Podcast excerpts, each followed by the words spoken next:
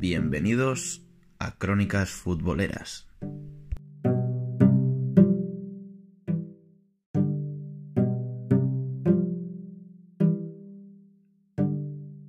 Hola y bienvenidos todos un día más a un nuevo capítulo de Crónicas Futboleras.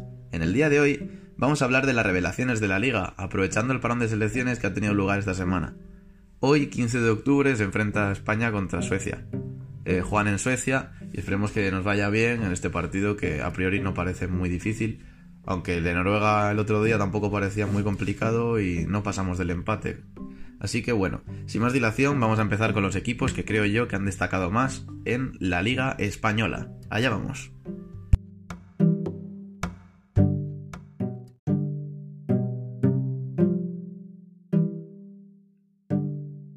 Me gustaría destacar sobre todo en esta lista de equipos al que creo yo que ha hecho mejor juego, un juego más alegre, más ofensivo. Y estoy hablando de la Real Sociedad. El conjunto Churiurdín, dirigido por Imanuel Alguacil, está haciendo, a mi modo de ver, un comienzo de temporada fantástico, ya no solo por resultados, sino por lo vistoso que es su fútbol. El principal causante de esto es Imanuel Alguacil, pero como futbolista me gustaría destacar la figura de Martín Odegaard. Odegaard está siendo un jugador que está haciendo un promedio de pases clave por partido de más de 3 por partido. Y es que el futbolista que militó la temporada pasada en el Vitesse nos está fascinando a todos con su juego. Como nos está fascinando con su juego Mikel Merino, Oyarzábal, Zubeldia. Jugadores que el año pasado ya estaban en plantilla, pero que están haciendo una temporada impresionante.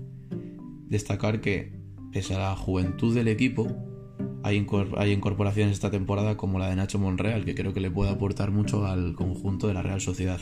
Mucha veteranía en banda y una solidez defensiva que Diego Llorente y el Ustondo pueden, pueden asegurar al equipo vasco.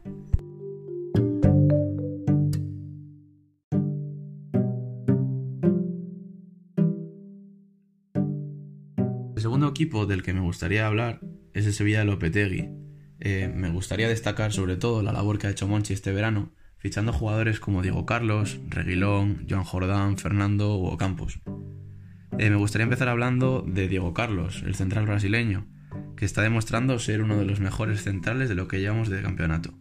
Diego Carlos es un central que es muy rápido al corte y saca la pelota muy bien.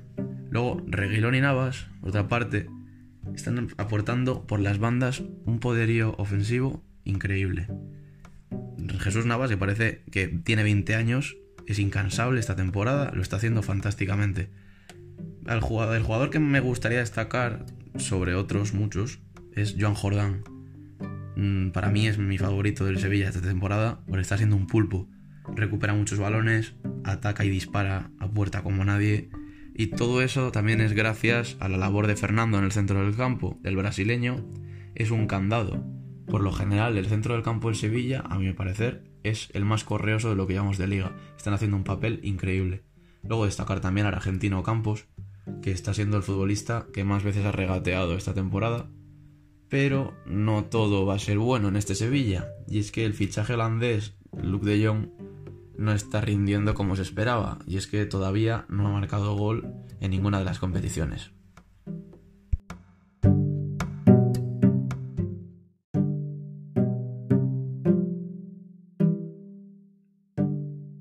El siguiente y tercer equipo que me gustaría destacar en esta lista de los que creo que han sobresalido por encima de otros es el Athletic Bilbao.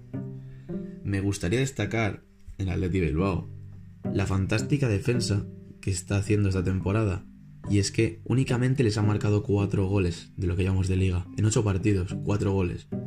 Para esto felicitar a Unai Simón, a Geray, a Capa, a toda la defensa del Atleti en general. Y bueno, aunque solo les hayan marcado 4 goles, únicamente han marcado 7 en esta temporada. Pero bueno, están demostrando que con una buena defensa el equipo puede estar en altas posiciones de la tabla y hacer un grandísimo papel en la Liga Española.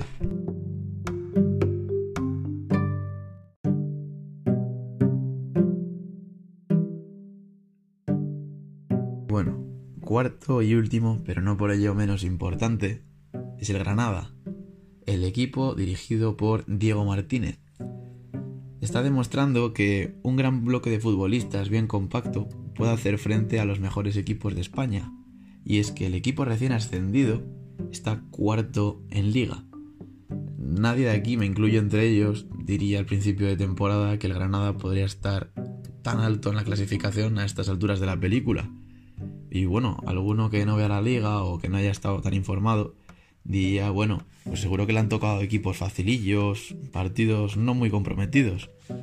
Pero es que al conjunto nazarí le han tocado partidos complicadetes, como por ejemplo ir a Balaídos y enfrentarte al Celta. Eso pues le puedes preguntar al Fútbol Club Barcelona o al Real Madrid, que no son salidas fáciles. Pero es que luego, aparte, en casa, ha sido capaz de vencer al Barça.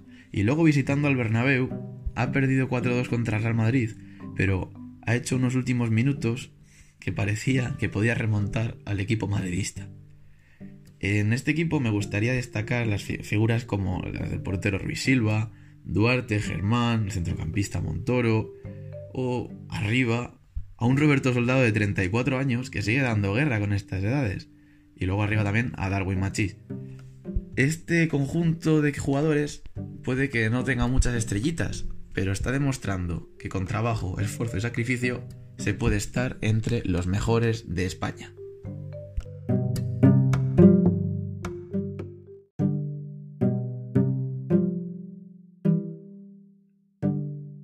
Y estos han sido los cuatro equipos que yo considero que mejor papel han hecho en este comienzo de temporada. Pero bueno, llevamos ocho jornadas, todavía queda muchísima liga, así que todavía quedan muchas sorpresas que nos pueden dar los 20 equipos que tenemos en la Liga Santander. De momento, hay equipos que parecía que podían hacer un buen papel antes de que comenzase la liga y nos están defraudando un poco, por ejemplo el Betis o el Español. Pero bueno, lo que he dicho antes, queda mucha liga y quedan muchísimos partidos y sorpresas que nos pueden dar estos conjuntos.